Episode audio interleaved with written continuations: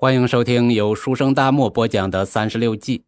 这一期咱们来学习《攻战记》第四计“欲擒故纵”。欲擒故纵的表面意思啊，大家都很熟了。想抓他，先把他放走，跟猫玩老鼠一样，就是玩儿。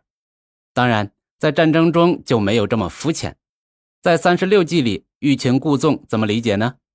先看原文：“逼则反兵，走则减势。”紧随乌破，累其气力，消其斗志，散后而擒，兵不血刃。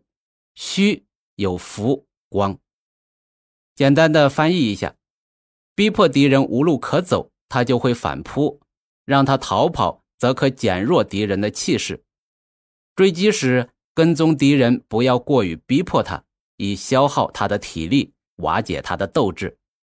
待敌人士气沮丧，溃不成军。再捕捉它，就可以避免流血。虚是六十四卦里的虚卦，虚有福光。简单的说，就是要善于等待，要有诚心，要有耐性，就会大吉大利。这打仗只有消灭敌人、夺取地盘才是目的。如果逼得穷寇狗急跳墙、垂死挣扎，己方损兵失地是不可取的。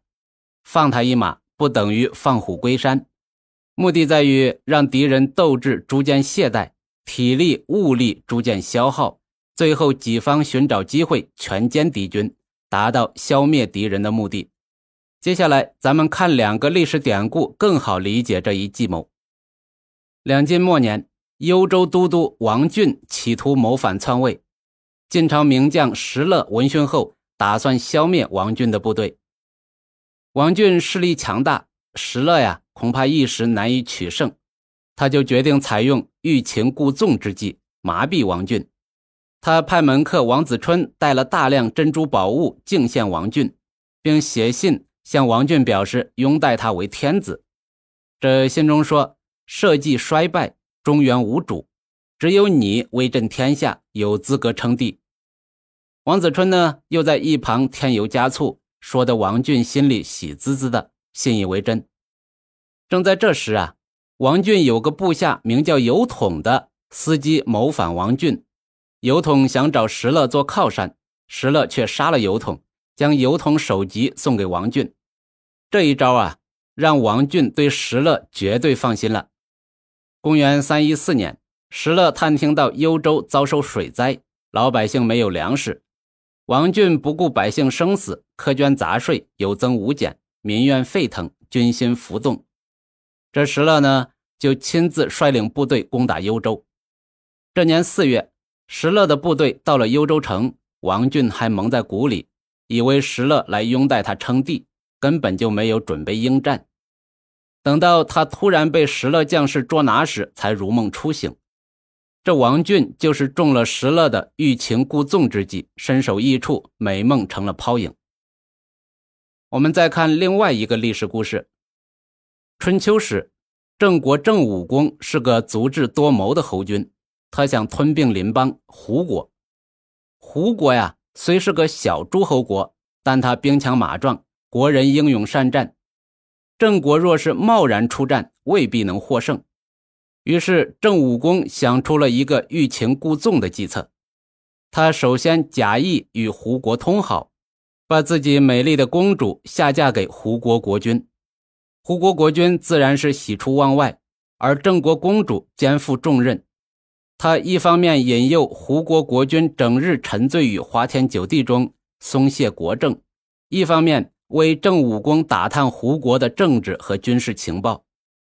郑武公又假意召开如何攻打小国、拓展国土的秘密会议。这大夫关其思不知情，大胆进谏说：“这目前来看，攻打胡国最容易。一来呢，灭胡后可得利；二来又替周朝廷征伐了外族，巩固了周邦。”这郑武公啊，就大怒：“我跟胡国最近才缔结友邦，更何况我的公主在那边。”如果我把胡侯杀死了，那我女儿岂不成寡妇了吗？真是大胆狂徒！郑武公说完，下令立刻斩杀了关其斯。那其他大臣都不敢再说。消息马上传到了胡国，胡国国君就更加相信郑国了，而完全放松了警惕，也更加放纵自流。郑武公见时机成熟，大举进攻胡国，不久呢就攻克了胡国，胡国国君被杀，胡国疆域全归郑国。在《三国演义》里面呢，诸葛亮七擒孟获，抓了七次，放了七次，最后让孟获心服口服。严格来说，这不是欲擒故纵。这是在和孟获玩心眼儿、玩实力。这蛮子怎么干得过诸葛亮嘛？好了，有关欲擒故纵，咱们就学到这里。下一期呢，咱们学习抛砖引玉这个词啊，经常用来自谦啊。我简单发表一点意见，就当抛砖引玉了，等你们的牛掰观点。那在战争中，在三十六计里，抛砖引玉又是什么意思呢？关注我，下一期咱们接着聊。